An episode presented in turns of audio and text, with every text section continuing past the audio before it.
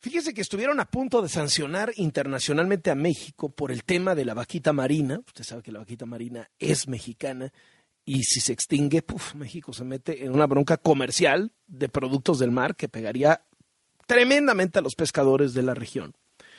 Y finalmente el gobierno de México presentó un nuevo plan para tratar de rescatar a la vaquita marina. Está en la línea la doctora Blanca Alicia Mendoza, quien es la Procuradora Federal de Protección al Ambiente, es decir, la titular de la Profepa. Doctora, ¿cómo está? Muy buenas tardes. Gracias por tomarnos la llamada. ¿Qué tal? Buenas tardes, señor Loret. A sus órdenes. ¿Cuál es la situación actual de la vaquita marina de acuerdo al gobierno? ¿Cuántas vaquitas quedan? ¿Y qué probabilidad hay de evitar la extinción? Bueno, mire usted, ese, ese dato eh, yo no, no lo tengo ha habido, este, como usted bien sabe, comentarios en cuanto al número de vaquitas, pero yo no, no tengo ese dato, me apena no podérselo proporcionar. Oye, y, y digamos, ¿hay posibilidad de evitar la extinción de acuerdo a sus análisis? De acuerdo con lo que señalan mis compañeros, los expertos, tanto las de la Secretaría de Medio Ambiente y Recursos Naturales y los de aquí de la Procuraduría Federal de Protección al Ambiente, pues sí existe eh, esa posibilidad y hay que seguir trabajando con ello. Pero de acuerdo a lo que dicen los expertos, habría entre 9, 15, 18 vaquitas en total y todas están exactamente en el mismo lugar, ¿no? Que es en el Alto Golfo de California. Exacto. Exacto, eso es lo que han señalado los expertos de acuerdo con sus estudios científicos y también de carácter técnico. ¿Qué es lo que va a hacer el gobierno mexicano para evitar la extinción de la vaquita marina? Y se lo pregunto por dos vías. Primero, la parte de conservación y segundo, la parte de combate al crimen organizado que está detrás del tráfico de Totoaba, que es lo que está matando a la vaquita marina. Y aquí nomás recordar a la gente, nadie quiere matar a la vaquita marina. El problema es que lo que sí quieren es la Totoaba, que vive en el mismo lugar que la vaquita y es del mismo tamaño que la vaquita, con lo cual, cuando agarran la Totoaba, agarran la vaquita y, y, pues ahí eso es lo que ha generado este problema. Y la totoaba, si es de tráfico internacional, le llaman la cocaína del mar, con eso le pongo en claridad la cosa. Estos dos asuntos, la conservación y el combate al crimen organizado, ¿qué es lo que dicen?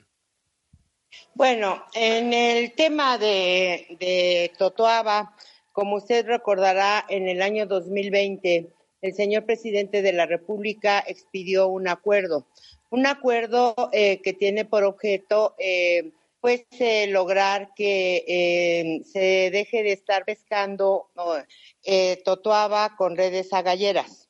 Estas han quedado prohibidas desde entonces.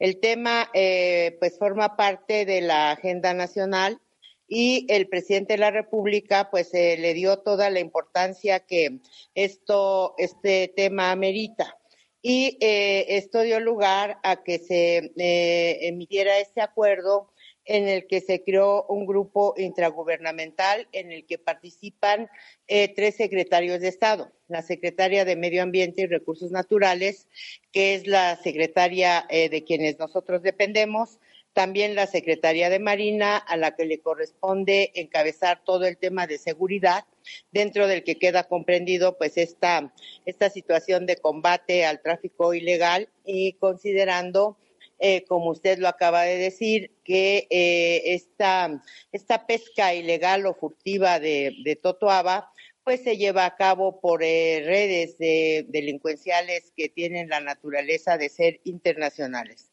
Igualmente participa la Secretaría eh, de Agricultura y Desarrollo Rural para eh, tratar de llevar a cabo acciones de tipo social a fin de restaurar eh, todo el tejido social que, como usted sabe, es dañado con la presencia de este tipo de organizaciones. Esto es lo que se, ha venido haciendo. ¿Cuántos elementos, procuradora, cuántos elementos de la Profepa y cuántos, no sé, de la Marina o la Fiscalía o el Ejército, no sé, en la parte de, desmantelar los cárteles, el famoso cártel del mar. ¿Ustedes tienen este diagnóstico del cártel del mar? ¿Están de acuerdo con desmantelarlo? ¿Cómo se inscribe esto en el abrazos no balazos? ¿Cómo, lo están haciendo?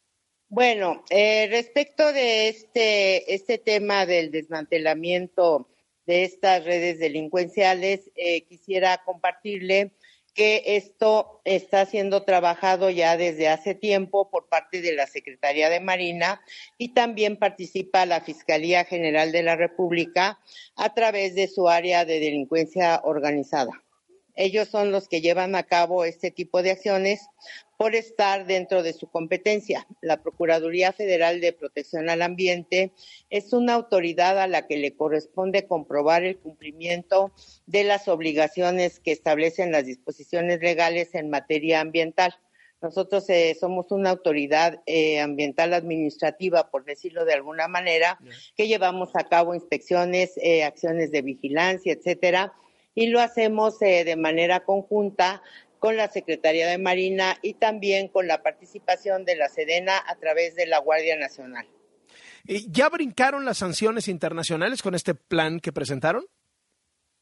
Eh, sí, desde que acudimos a la 75 quinta reunión el noviembre del año pasado en Panamá, Panamá, del Comité Permanente de CITES, eh, pues eh, tuvimos participación y explicamos las acciones que ha llevado a cabo nuestro país eh, para la conservación no solo de la vaquita marina, sino también de la totuaba. Como usted sabe, la totuaba pues es un pez que se, se pesca de manera furtiva, pero eh, con la única eh, o el único propósito de obtener eh, la vejiga natatoria o como se conoce de manera común el buche.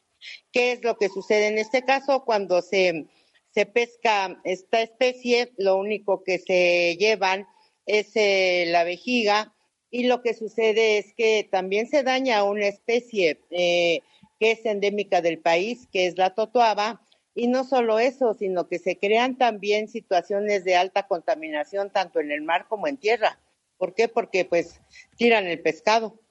Y esto lo hacen estas redes delincuenciales internacionales. Aquí creo que debemos considerar también, y así se señaló en esta reunión del Comité Permanente de CITES, que México es el país que más ha trabajado y más trabaja en este tema pero no es el único que debe trabajar. También deben trabajar los países de tránsito y los países de destino. En el caso me refiero a los Estados Unidos de Norteamérica, que se había considerado hasta hace algún tiempo como país de tránsito, pero que también es de destino. No, claro pues, que es de destino, pues ahí en, los, en, los, Chinatowns de Nueva York y demás, ahí se consume el buche de totoaba, ¿no? Exacto, exacto. Y deje usted el consumo. Más bien eh, considerar, como usted bien dice, eh, lo que se ha denominado cocaína del mar, que es la vejiga natatoria de la totoaba, que llega hasta países asiáticos en donde se utiliza eh, para consumo y también se utiliza como un elemento decorativo. Eh, y, esto qué es lo que está haciendo? Pues está haciendo que se dañe a estas especies endémicas de nuestro país y se ha pretendido eh, durante cierto tiempo que México sea solamente el responsable de la conservación, de la preservación, etcétera, pero esto no es así. Dentro de la propia convención se establecen obligaciones también para los países miembros, pero de manera especial igualmente para los países de tránsito consumo o de consumo. Esto se hizo valer en esta reunión. Por último, ¿se compromete el gobierno mexicano a que no se extinguirá la vaquita marina? El gobierno mexicano está luchando por evitar la extinción de esta especie que es endémica de nuestro país y está llevando a cabo todos los trabajos necesarios, dentro de ellos eh, la presentación del plan de acción que se fijó en esta, en esta reunión del comité permanente y que implicó que se tuviera que presentar a más tardar el día 28 eh, de este mes, o sea, el día de hoy, un plan de acción. El plan de acción, la verdad es que se presentó en primer término un, un proyecto inicial, fue analizado por el secretariado de CITES, fue, eh, se hicieron señalamientos en cuanto al estilo en que debía tener este plan de acción. Nosotros lo presentamos eh, de manera corrida en redacción. Ellos prefirieron que fuera en un cuadro. Lo que hicimos fue acomodar todas las cuestiones de cumplimiento que se señalaron del acuerdo del 2020, una a una. Se hicieron, ahí hay compromisos, hay indicadores y está presentado ya al secretariado de CITES. Se hizo esto el día 24. Le agradezco muchísimo estos minutos para W Radio. Muy buenas tardes. Al contrario, gracias a usted. Estamos la Procuradora Federal de Protección al Ambiente, Blanca Alicia Mendoza Vera.